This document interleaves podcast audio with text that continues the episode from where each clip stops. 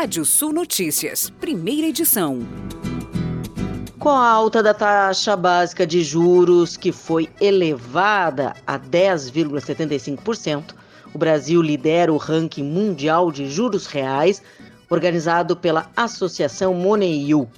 Com desconto da inflação projetada para o ano, a nova Selic atingiu 6,41%, quase 2% mais alta do que o da Rússia, na segunda posição do ranking. E a Conab lançou um novo aplicativo para celular voltado ao setor armazenista.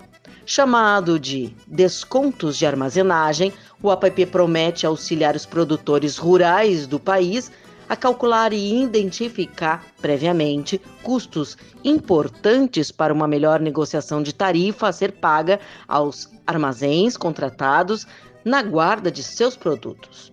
O aplicativo é gratuito e pode ser baixado a partir do Play Store. Inicialmente, é direcionado para smartphones com um sistema Android, mas já há planos de disponibilizar em breve a versão iOS. O resultado de uma parceria da Conab com o Centro Nacional de Treinamento e Armazenagem, o app foi desenvolvido de forma colaborativa para auxiliar no cálculo dos descontos durante o armazenamento de grãos e cereais, já considerando o grau de impureza, umidade e quebra técnica. A ideia da criação do app surgiu da vontade da Conab de fornecer um suporte maior ao mercado de armazenagem e proporcionar ampla transparência ao setor.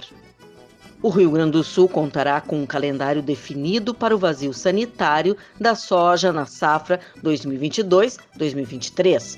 O período escolhido foi o de 13 de julho a 10 de outubro de 2022.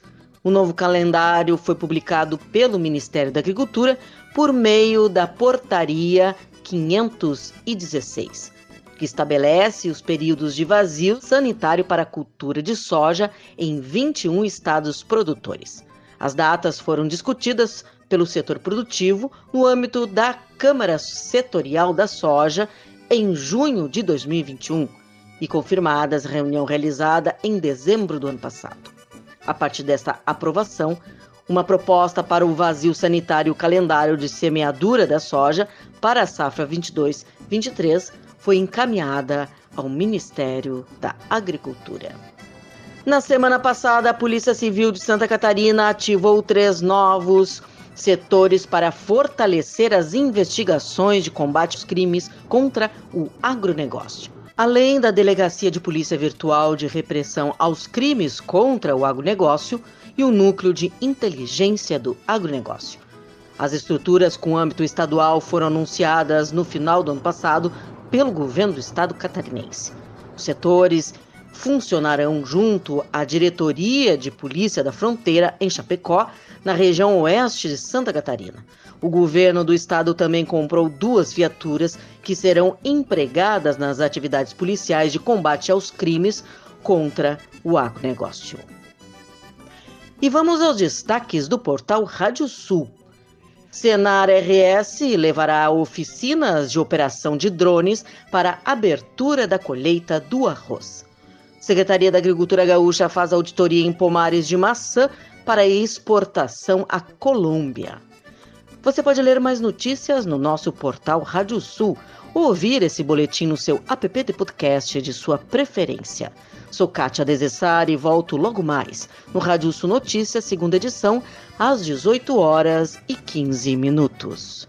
Previsão do tempo. Olá, ouvintes da Radiosul.net. Ar seco e área de alta pressão garantem tempo firme e temperaturas mais baixas para o estado nessa segunda-feira. As mínimas ficaram abaixo dos 15 graus em grande parte das regiões, registrados 12 graus na fronteira com o Uruguai e 10 graus na Serra. O sol predomina em todas as áreas, máximas de 30 graus no noroeste. Tendência de temperaturas amenas até a metade da semana. Chega a 26 graus em Bagé nessa segunda-feira, máxima de 29 em Uruguaiana, máxima de 28 graus em Santa Maria, 29 em Capão da Canoa, litoral norte, máxima de 24 graus em Caxias do Sul na Serra e chega a 29 graus em Porto Alegre.